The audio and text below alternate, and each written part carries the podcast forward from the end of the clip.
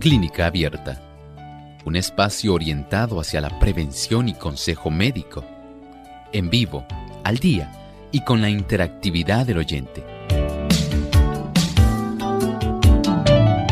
Clínica Abierta, poniendo al doctor a su alcance para un diálogo claro y honesto, porque nos importa su bienestar y salud.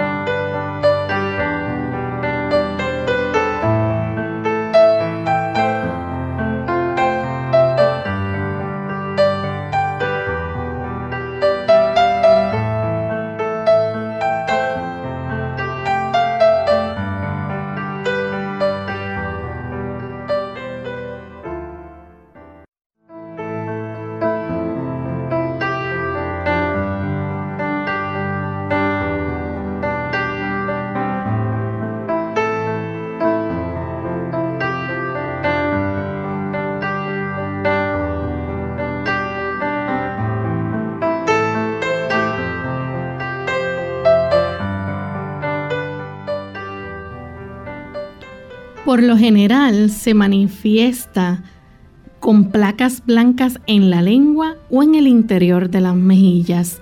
Hoy en Clínica Abierta vamos a estar hablando acerca de la candidosis oral.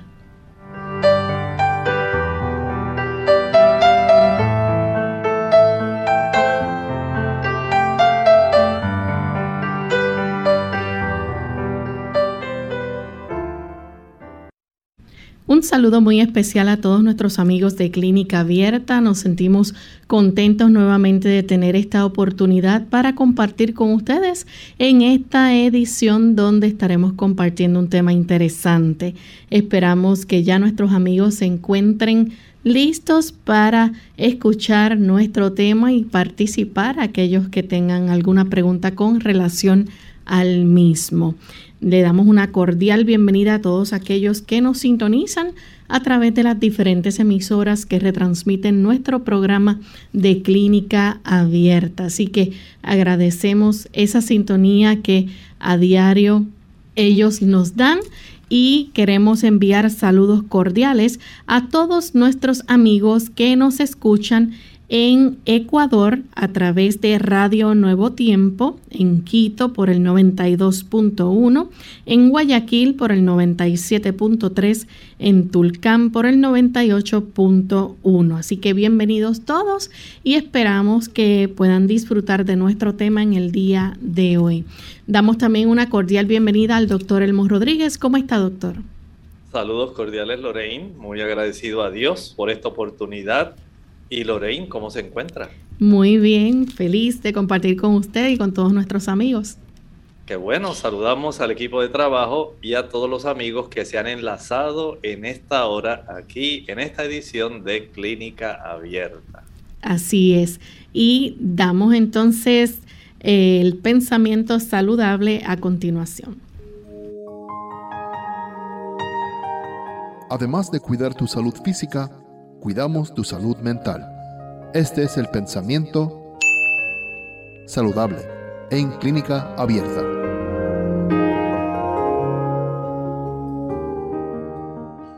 Si creyésemos plenamente, desecharíamos toda la ansiedad indebida.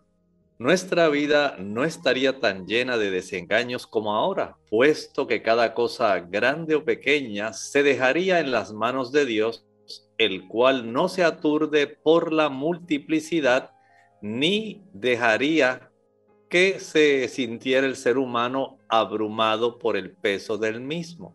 Entonces gozaríamos de un reposo del alma que muchos desconocen desde hace largo tiempo. ¿Cuántas veces nos abrumamos, nos dejamos sobrecargar sencillamente por situaciones que ciertamente afectan nuestra vida?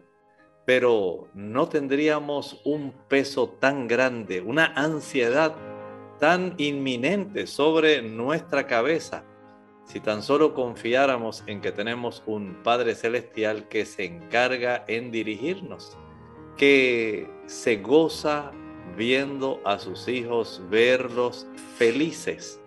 Él no tiene ningún deseo de vernos sufrir. Muchas personas piensan que el Señor le gusta ver a las personas retorciéndose bajo el dolor, la angustia, la enfermedad y el sufrimiento y piensan que esos son castigos de Dios. Nada más lejos de la verdad. Ningún padre puede sentirse feliz en torturar, en hacer sufrir a un hijo. Mucho menos nuestro Padre Celestial que manifiesta un amor tan puro y un interés tan genuino por nosotros.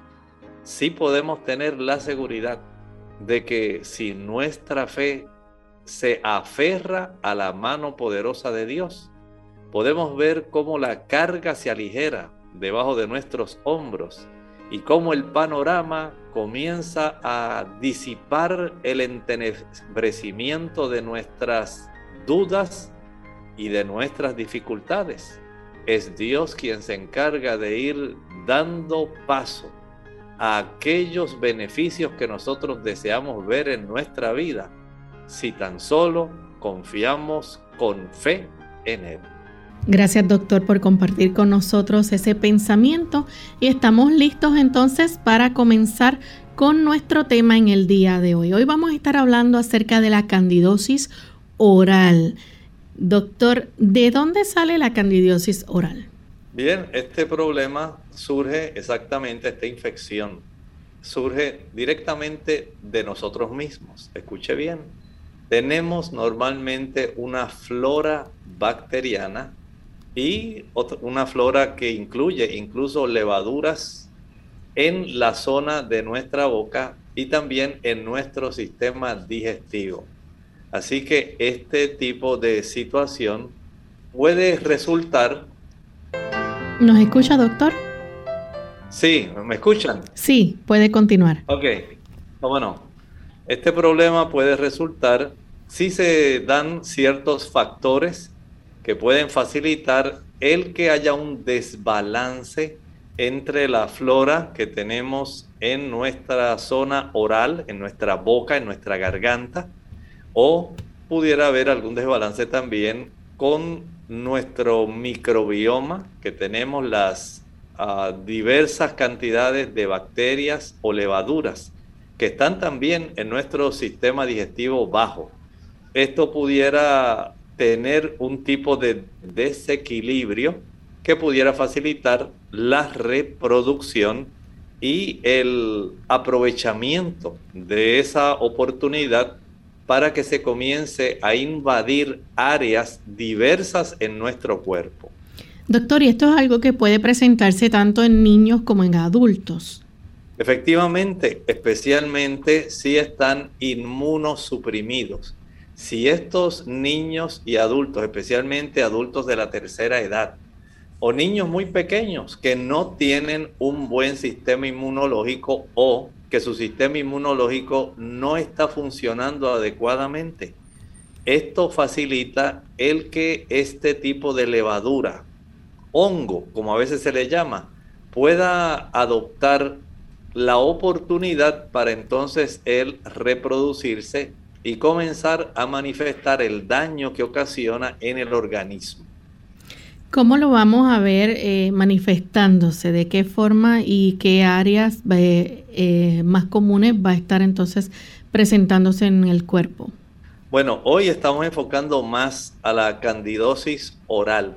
En esta situación podemos entonces tener especialmente algunos tipos de signos y síntomas, por ejemplo, en la zona de la lengua vamos a observar una apariencia más bien blanquecina a veces se puede observar como si fuera tipo algodón. Este tipo de eh, reproducción, de crecimiento, se puede dar en la lengua, en los lados de la lengua, los aspectos laterales, puede desarrollarse en el paladar duro, en esa tenemos paladar duro y paladar blando, se manifiesta más en el paladar duro, se ven una serie de agrupaciones blanquecinas en la zona dura del paladar. También puede observarse en la mucosa oral, en la mucosa que está pegado en nuestros carrillos. Ahí internamente puede observarse este tipo de hongo. También se puede observar en aquellas personas, especialmente las que utilizan, eh, digamos, alguna prótesis dentaria, cajas de diente si no hay una buena higiene y la persona no se encarga de asear adecuadamente sus prótesis y de tener una buena higiene oral, es muy probable que esta situación pueda estar manifestándose. ¿Cómo? La persona va a sentir ardor, puede sentir dolor también, puede manifestarse como dolor o ardor al tragar. La persona siente un dolor terrible como para poder a veces tragar y muchos evitan, dice, ay, no, no, no, no, no quiero comer, no quiero tragar porque cuando trago siento un dolor terrible. Puede haber agrietamiento en las comisuras de la boca, puede la persona también perder el gusto. Y de acuerdo a dónde se pueda desarrollar esta candidosis oral, entonces así va a ser el cuadro clínico. Recuerden que también tenemos candidosis que puede desarrollarse en el sistema digestivo bajo, se puede desarrollar también en otras áreas, como por ejemplo en las damas que amamantan, puede desarrollarse en el área de la areola eh, mamaria y puede desarrollarse también eh, candidosis en la zona vaginal. Vean que hay diversas manifestaciones, pero básicamente hoy estamos enfocándonos más a la candidosis oral. Así que, por un lado, el enrojecimiento, el agrietamiento, el ver esas eh, lesiones blanquecinas, algunas veces algodonosas, que si la persona se las raspa, va a ver que tiene una base muy roja o que puede sangrar el dolor al tragar, la dificultad al tragar, eh, la molestia que siente en la boca, eh, las molestias que siente en las fisuras, en las comisuras de la boca, todo ese tipo de manifestaciones, incluyendo la pérdida del gusto, es parte del cuadro clínico de los signos y síntomas que esta persona puede manifestar y de lo que se puede observar, porque literalmente se ven este tipo de lesiones blanquecinas, algodonosas a manera como de requesón en la zona de la boca. Doctor, y hay unos casos que entonces eh, son un poquito más complicados o más graves, pudiéramos decir, y son las personas que tienen el sistema inmunológico más comprometido. Por supuesto, es muy conocido como personas, por ejemplo, que tienen el VIH-Sida, estas personas, mientras más inmunosupresión padecen, podemos decir que se les facilita mucho el poder desarrollar este tipo de situación. Eh, resulta bastante terrible para ellos porque se le puede propagar de la boca hacia el esófago, de ahí puede afectar la zona digestiva baja y especialmente en el esófago resulta bastante incómodo porque pueden desarrollar una esofagitis, inflamación del esófago de tal manera que la dificultad para tragar y el dolor que estas personas van a estar sintiendo como si tuvieran la comida atascada en la garganta, esto puede resultar bastante incómodo para cualquier persona. Ahora dígame más una persona que tiene este problema y que está debilitado ya por el hecho de padecer eh, el VIH-Sida, ahora además esta otra infección. Así que el aspecto de la inmunosupresión, cuando el sistema inmunitario está bajo, y no tiene que ser necesariamente por VIH-Sida, puede ser por medicamentos, especialmente las personas que utilizan prednisona. Tienen también una mayor tendencia a padecerlo o aquellas personas que están en algún caso grave eh, sufriendo de algún cáncer, que están en inmunosupresión, también le puede sobrevenir este problema. Vamos a hacer en este momento nuestra primera pausa y cuando regresemos vamos a seguir con este interesante tema, así que no se vayan que volvemos en breve.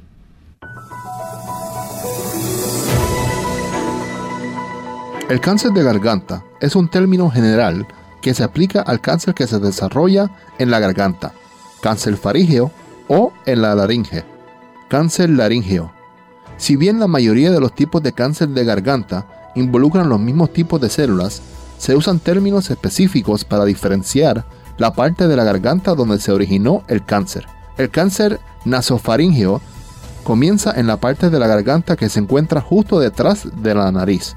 El cáncer orofaríngeo comienza en la parte de la garganta que se encuentra justo detrás de la boca, que incluye las amígdalas.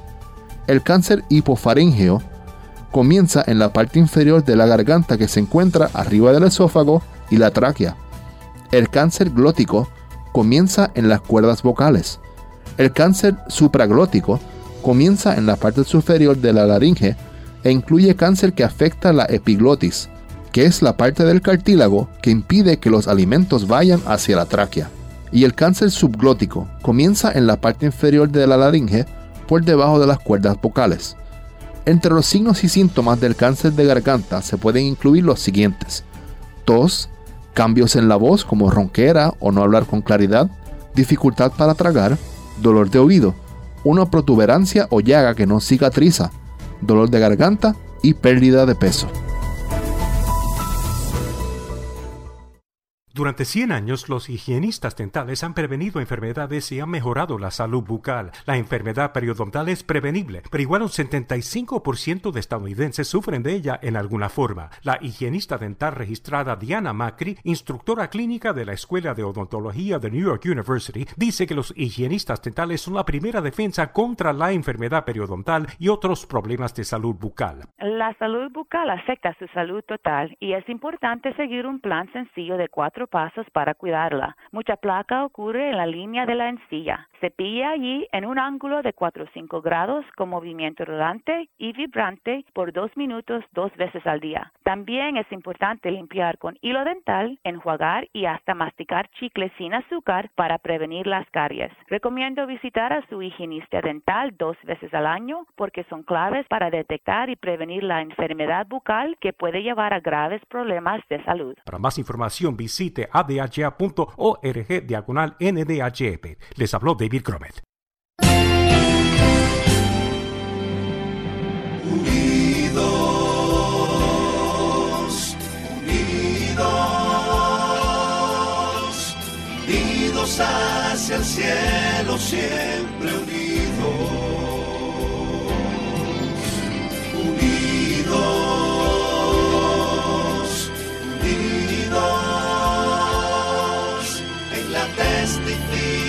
De la verdad,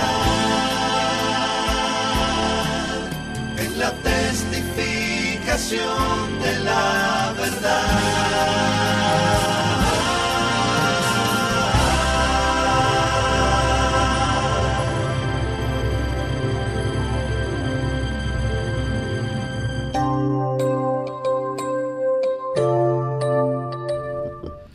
Y ya estamos de vuelta en Clínica Abierta, amigos, compartiendo con ustedes este interesante tema de la candidosis oral. Antes de la pausa, el doctor nos estaba hablando un poco acerca de las señales o síntomas que vemos en esas personas que padecen esta condición y cómo se manifiesta la misma.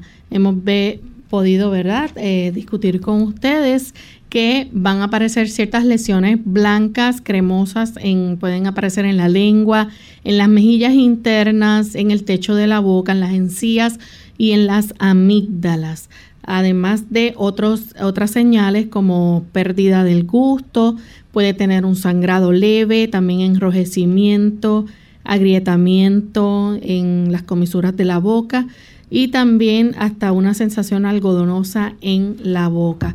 Doctor, ¿qué hay, por ejemplo, de aquellas personas o en este caso las madres que son lactantes, que están en ese periodo de lactancia?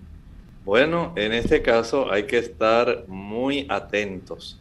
Por ejemplo, el niño que desarrolla esta situación va a tener algunos problemas, especialmente se observan las lesiones en la zona de la boca, son esas lesiones que son eh, blanquecinas.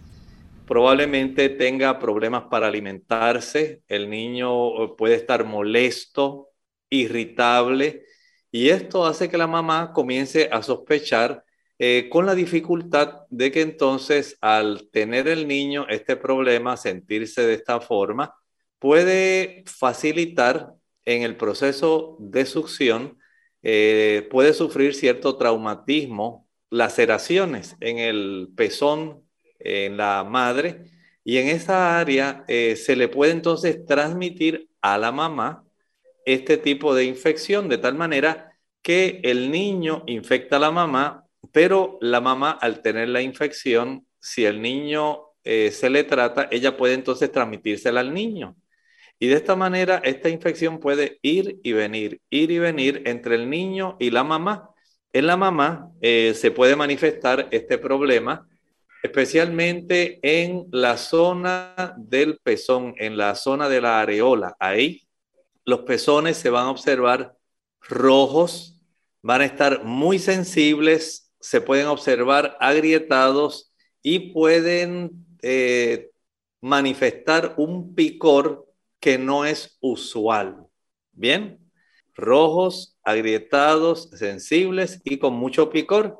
También se puede observar la piel en la zona de la areola bien brillante, escamosa, y puede esto ser parte del cuadro clínico que facilita el que la madre se dé cuenta de que las cosas no están bien en el área mamaria.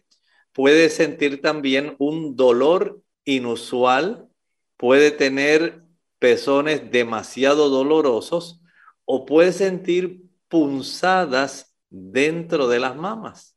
Vea qué cuadro clínico. Por un lado, el niño puede infectar la madre y la madre, aun cuando el niño esté en tratamiento, ella puede entonces facilitar una infección hacia el niño. Y puede ir y venir este tipo de, de problemas. Por eso el lactante, si la mamá observa que está molesto, que no se está alimentando bien, que tiene esa apariencia algodonosa en la boca, que es generalmente lo primero que se observan. Eh, ustedes saben que los niñitos, pues los papás siempre los están mirando, ven su boquita y se dan cuenta que tienen estas formaciones parecidas al requesón muchos granulitos a veces eh, confluyen, están juntitos eh, y se muestran de una manera más algodonosa. Otras veces puede ser más disperso. Y eso preocupa a la mamá, dice, hoy mi niño tiene algo, algo raro que él no tenía. Su lengua no se le ve rosadita, sino que ahora se nota más bien con unas lesiones blanquecinas. El niño está molesto, eh, no quiere casi succionar y me estoy observando en la zona del pezón, en la zona de la areola, eh, señales que parece que hay alguna situación infecciosa. Entonces hay que tratar al niño, pero hay que tratar también a la mamá. De tal manera que ese vaivén entre la infección del niño hacia la madre y de la madre hacia el niño se corte ese ciclo y se evite la perpetuación del problema. En un sistema normal, doctor, eh, un sistema inmunitario normal, nuestro cuerpo batalla para sacar esos organismos eh, del sistema, ¿no? Esas bacterias, esos virus que pudieran estar afectando. En el caso de, de cuando se da la candidosis oral, ¿qué está pasando aquí? Bueno, tal como estábamos hablando, tenemos una flora, una microbioma, un equilibrio, podemos decir así, entre bacterias, organismos buenos y organismos malos, tanto en la garganta, en el estómago, en la región del intestino delgado y en la región del intestino grueso. Cuando ese microbioma sufre una alteración y comienza un predominio de ese tipo de organismos eh, que generalmente son microscópicos, virus, bacterias, hongos, puede facilitarse que entonces haya una mayor población de este tipo de bacterias u organismos que pueden resultar adversos. Y ellos, tomando ventaja de un sistema inmunitario que está débil, va a facilitar que se manifieste la condición. Así que aquellas personas que quieren mantener una buena distribución de organismos buenos que puedan suprimir la manifestación y la reproducción de los organismos malos, entonces ya ahí tenemos un beneficio de contar con una buena salud. Sin embargo, si la persona se debilita, si sufre una inmunosupresión, un debilitamiento del sistema inmunitario, esto va a facilitar que este tipo de organismos adversos tome el control de la situación y mientras nosotros le damos la oportunidad, ellos van a seguir invadiendo y reproduciéndose. De ahí entonces que, como estábamos hablando hace un momento, el paciente que padece cáncer, que está en tratamiento inmunosupresor, el paciente que está usando prednisona, porque tiene trastornos que le requieren, por ejemplo, personas que padecen de artritis crónica severa, eh, incapacitante, personas que tienen problemas eh, en sus pulmones como asma bronquial y otras condiciones pulmonares, es más fácil por la inmunosupresión que produce la prednisona facilitar la reproducción de este tipo de organismos que pueden ser adversos. Lo mismo ocurre con el paciente VIH-Sida, con aquellos que están utilizando otros diversos tipos de medicamentos y procedimientos que agobian al sistema inmunológico. Pacientes de, cáncer también.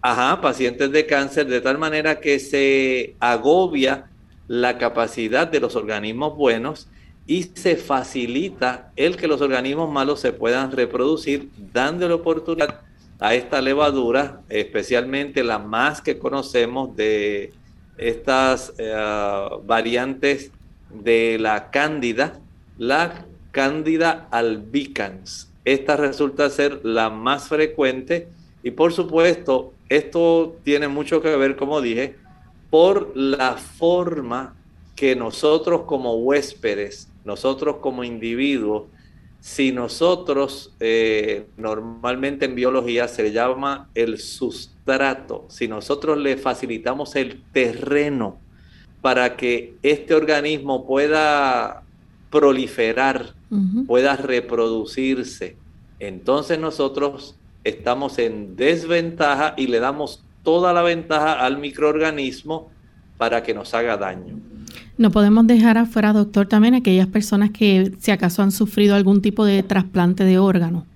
Claro, recuerden que en los trasplantes de órganos tenemos personas que van a estar eh, en cierta forma inmunosuprimidas para evitar el rechazo del trasplante. Y dado que le tienen que dar cierto tipo de fármacos, de medicamentos para ayudar para que este tipo de trasplante no sea rechazado, entonces es muy probable para estas personas tener que sufrir en cierta medida esta situación, eh, que no sería lo más ideal, tampoco resulta lo más cómodo. De esta forma, entonces, si nosotros podemos comprender esta situación, eh, la persona y el familiar pueden estar más atentos para evitar que se desarrolle un problema de esta índole. Vamos a hacer nuestra segunda y última pausa. Cuando regresemos vamos a hablar también de otras personas que pudieran estar corriendo riesgo de desarrollar la candidosis oral y continuaremos hablando de entonces de cómo usted puede prevenirla. Así que ya volvemos.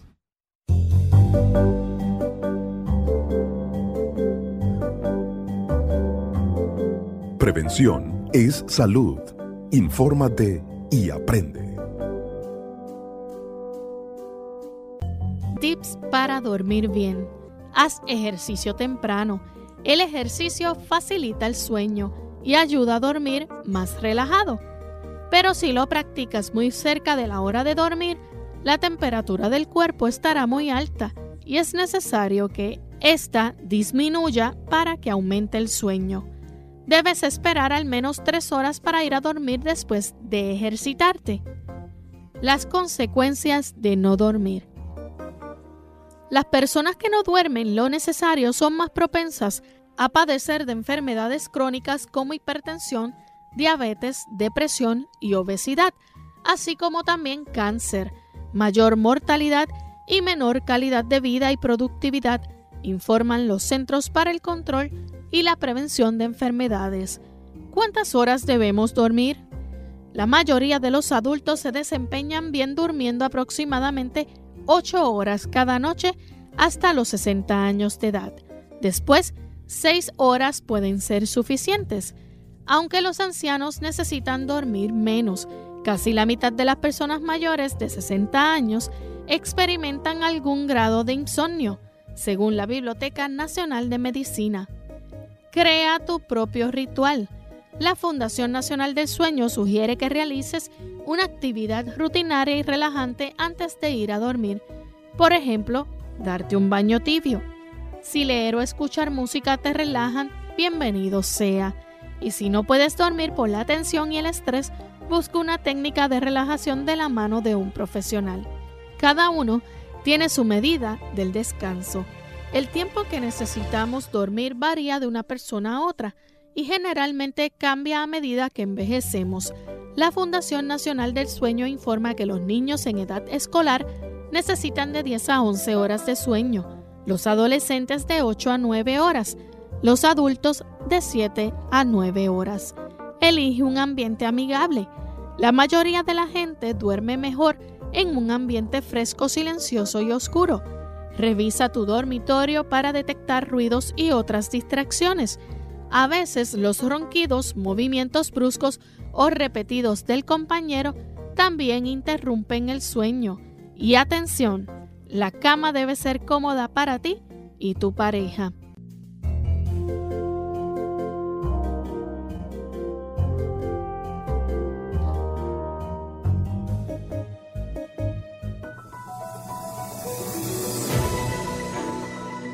Cuida tu higiene. Aunque no puedas verlos, todo lo que te rodea está lleno de microorganismos y algunos de ellos son capaces de originar enfermedades. Por eso es muy importante mantener una buena higiene personal y limpieza del hogar. Algunos consejos básicos son, lávate las manos cuando llegues a casa, antes de comer y cuando hayas estado en contacto con animales. Dúchate diariamente para controlar los gérmenes que puedan afectar a tu piel. En concreto, es importante que lo hagas tras practicar ejercicio físico, ya que este favorece la sudoración y el contacto con bacterias presentes en las superficies con las que nuestra piel entra en contacto. Unidos con un propósito, tu bienestar y salud. Es el momento de hacer tu pregunta llamando al 787-303-0101 para Puerto Rico, Estados Unidos 1866-920-9765 y llamadas internacionales al 787-763-7100 o al 787-282-5990. Clínica Abierta, trabajando para ti.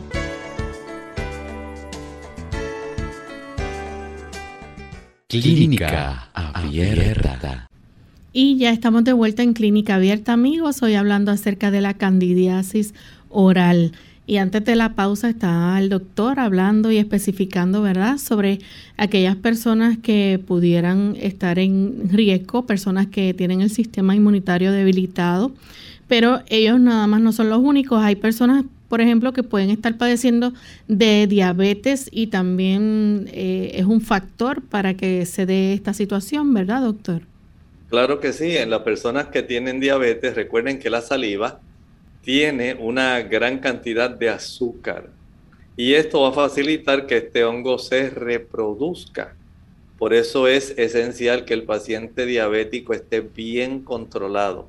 Si esto no ocurre lamentablemente, se le facilita a este microorganismo, la Candida albicans, el poder invadir.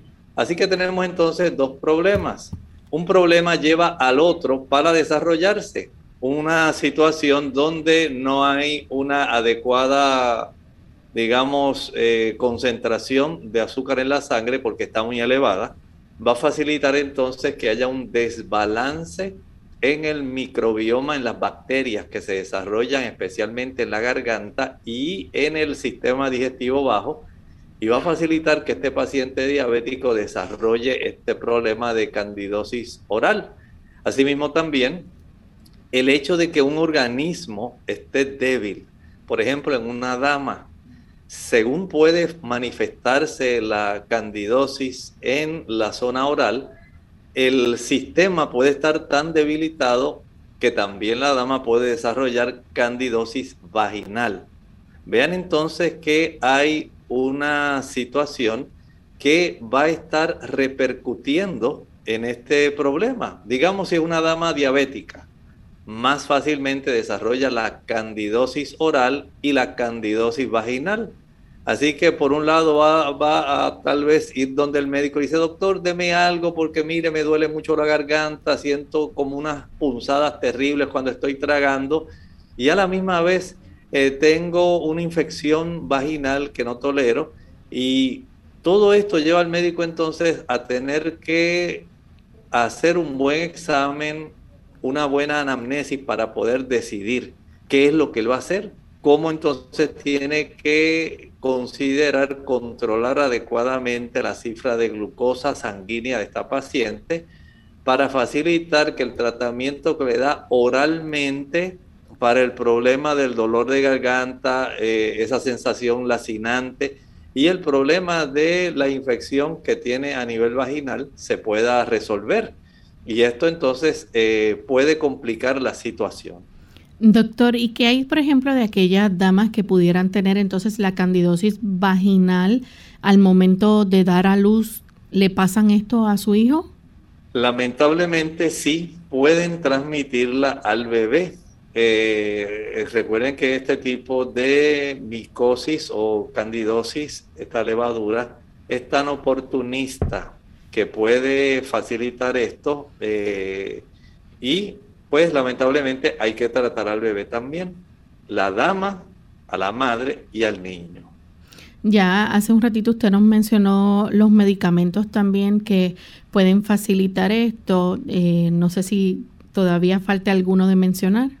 Bueno, en realidad estamos hablando de la prednisona, los corticosteroides inhalantes y también los antibióticos.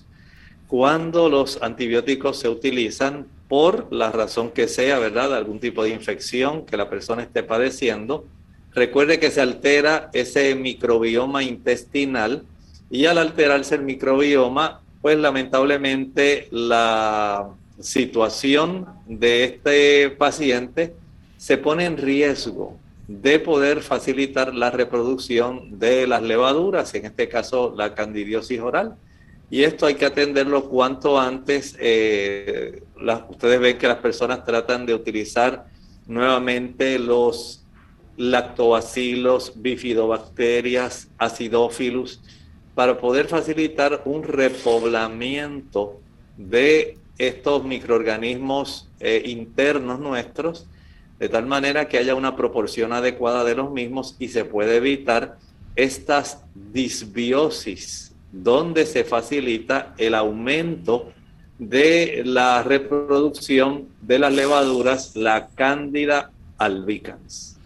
Doctor, ¿pudieran haber algunas complicaciones con esto, verdad? Y otras afecciones orales, como usted mencionó hace un ratito, sobre la dentadura postiza.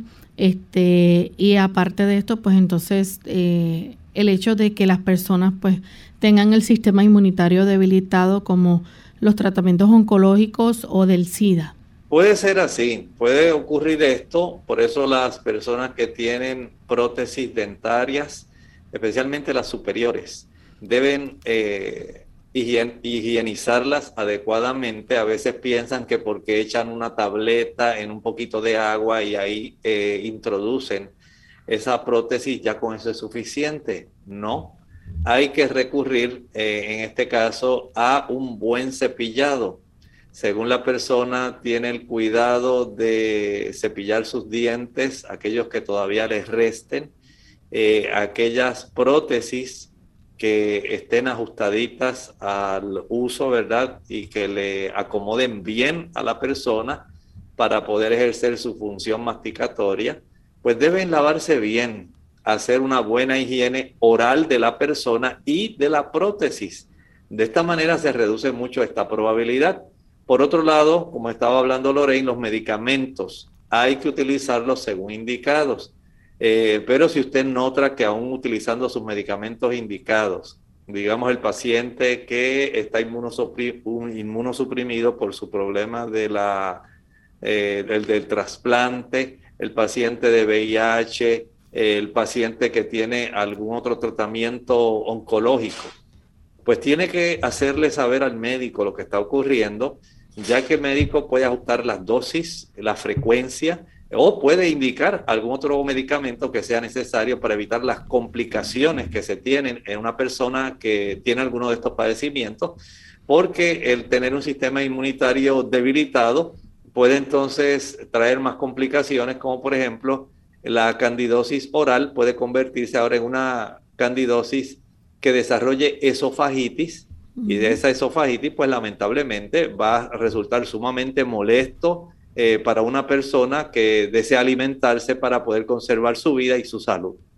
Doctor, por ejemplo, eh, otra de las maneras de prevenirlo es que se cepillen los dientes al menos dos veces por día y usar también el hilo dental.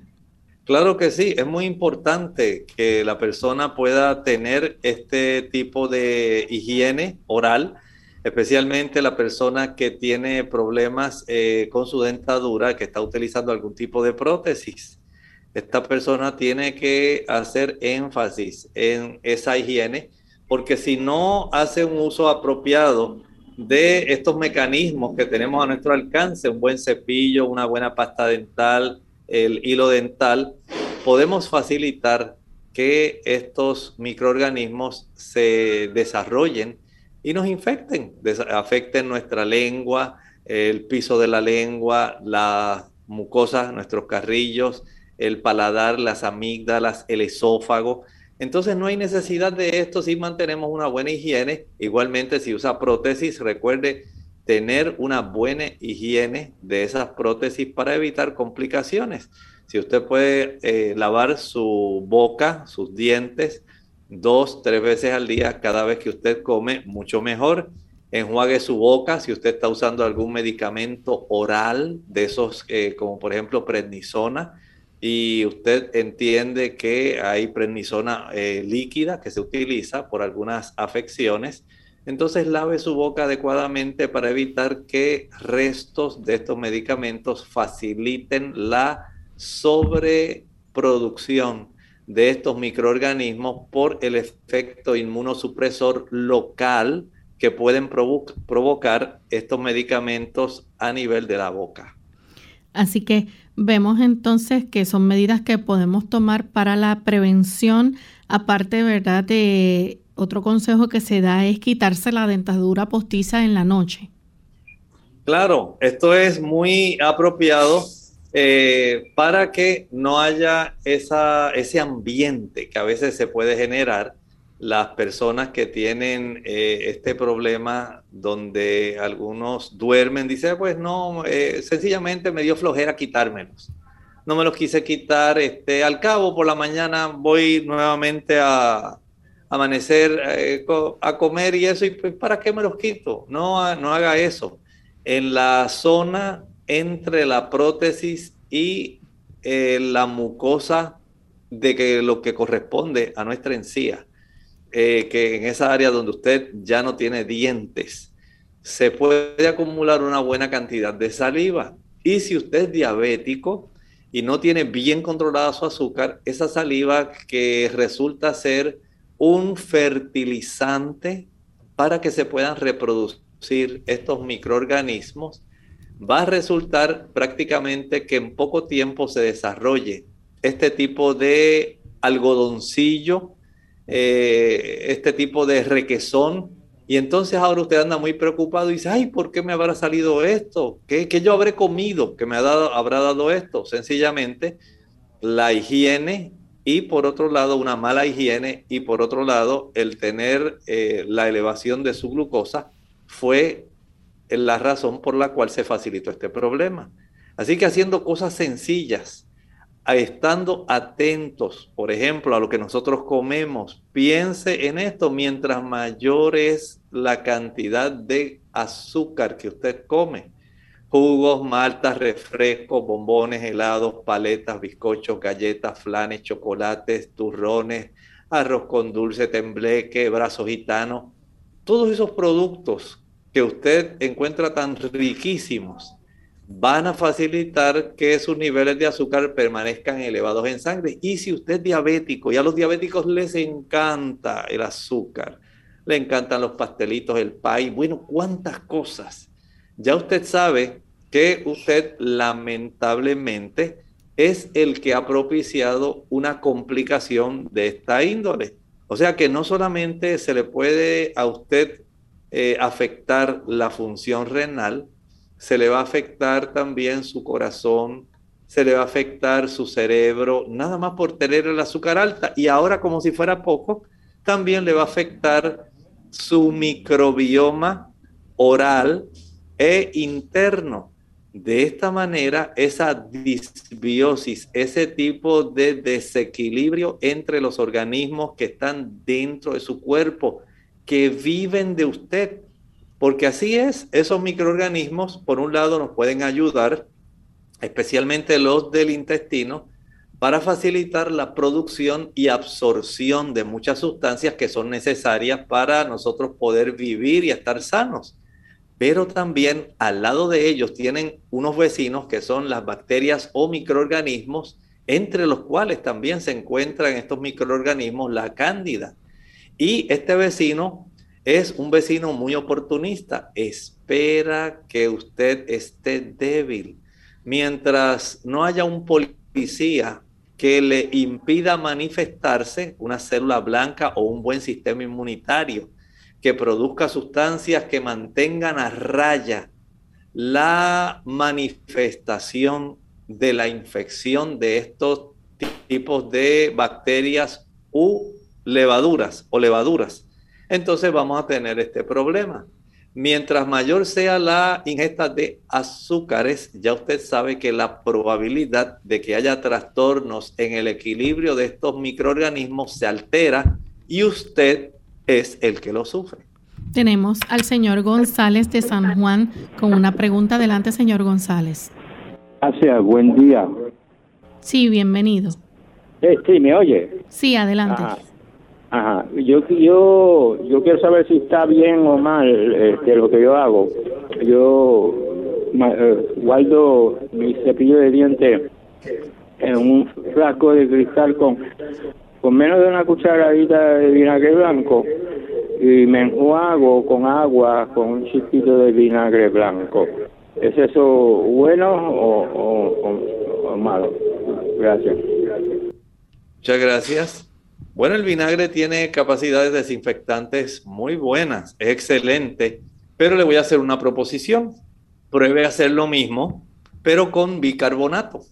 El bicarbonato también le cambia el pH el área del cepillo de dientes y también ayuda para higienizar mejor la boca.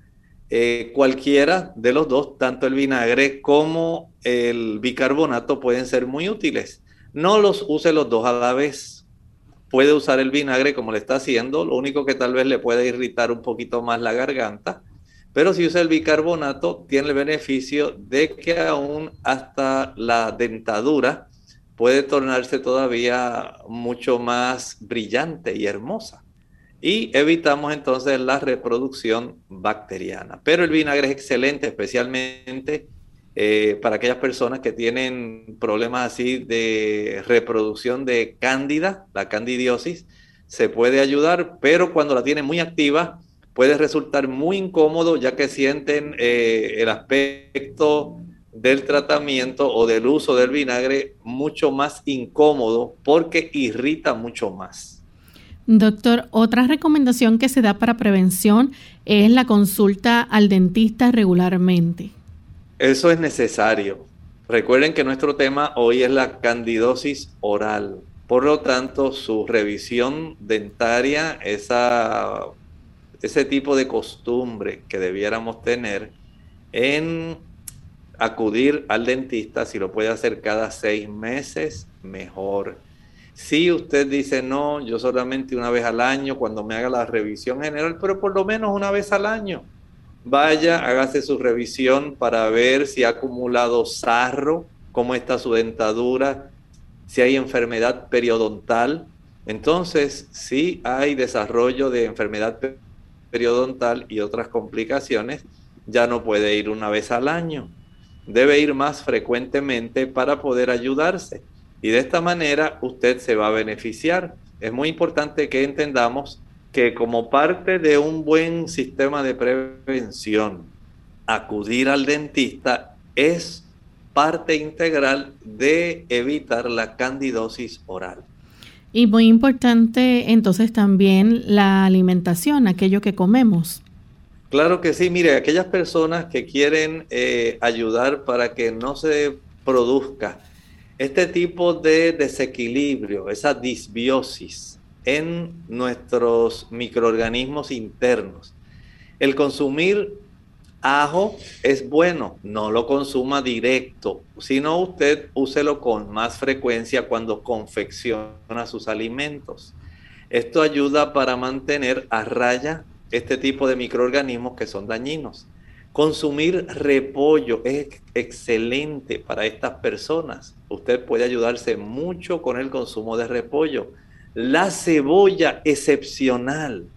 Usted puede utilizar la cebolla como parte de los ingredientes de una buena ensalada cada día. Así que piensen en una ensalada que tenga algunos eh, trocitos de ajo o, o que tenga ajo machacado o que tenga ajo ya triturado, con un poquito de aceite de oliva, algunas rebanadas de cebolla, como parte de su alimentación y que tenga repollo.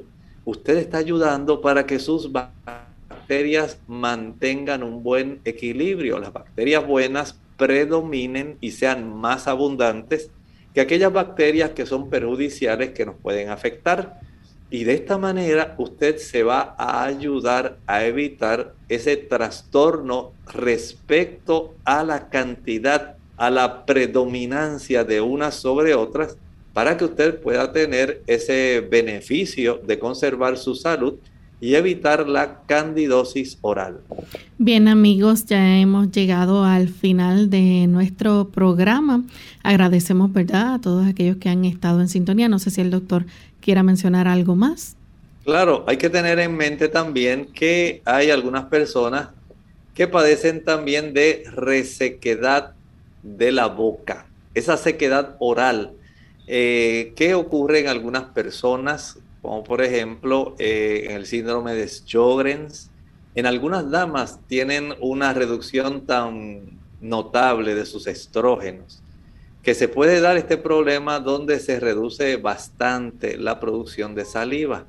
Y este es otro factor por lo cual esa ausencia de humectación que sea adecuada puede facilitar el desarrollo de este problema. Por lo tanto, eh, tome agua frecuentemente. Si usted tiene que utilizar eh, o practicar enjuagues, puede hacer un enjuague muy sencillo, donde usted a una taza de agua eh, le añada alguna, un cuarto de cucharadita de bicarbonato. puede hacer enjuagues y esto ayuda para que su boca se mantenga lo más higiénica posible libre de esa desproporción de bacterias y va a evitar en gran medida el desarrollo de este problema. Y al igual que evite comer azúcar, tan pronto se coma lave la boca, no lo deje para después, pensando que con lavarse sus dientes una vez al día es suficiente. No lo haga. Usted puede evitar muchos problemas si utilizamos la medicina preventiva. Bien, agradecemos al doctor por estos consejos, a los amigos que han estado en sintonía, aquellos que nos han seguido a través de las redes, que nos estaban sintonizando desde Juliaca y también de Monterreal. Así que eh, esperamos que haya sido de beneficio nuestro tema en el día de hoy. Y antes de despedirnos, les recordamos que mañana tenemos la oportunidad para que ustedes puedan hacer sus consultas, no importa el tema, pueden mañana participar haciendo sus preguntas. Así que les invitamos a sintonizarnos a la misma hora y por la misma frecuencia. Nos despedimos entonces con este pensamiento bíblico. En el libro de Apocalipsis, mientras el apóstol Juan se le están dando las visiones reveladoras. Recuerden que Apocalipsis significa revelación no es ocultamiento ni misterio, es una revelación.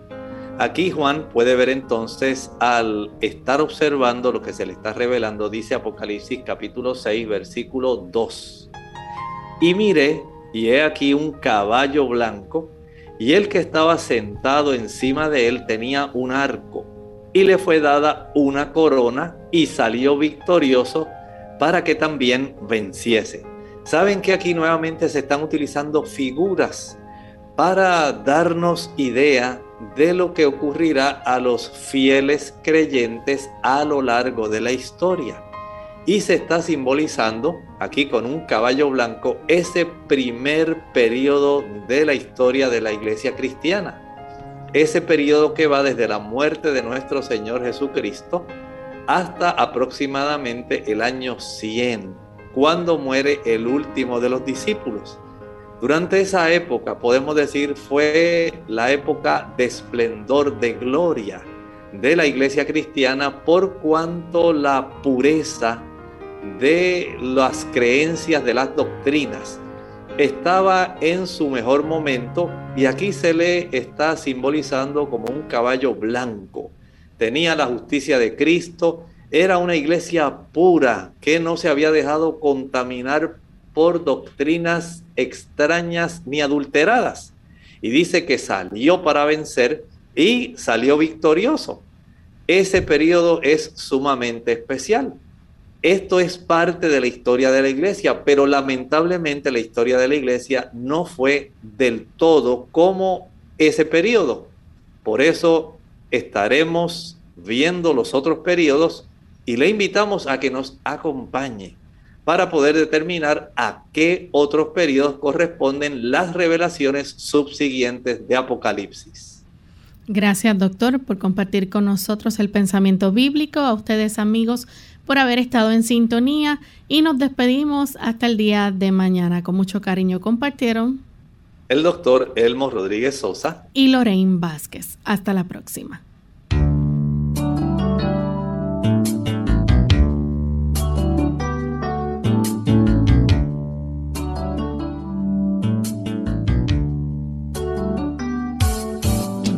Clínica Abierta. No es nuestra intención sustituir el diagnóstico médico. Antes de poner en práctica cualquier consejo brindado en este programa, usted debe consultar con su médico. Hasta la próxima.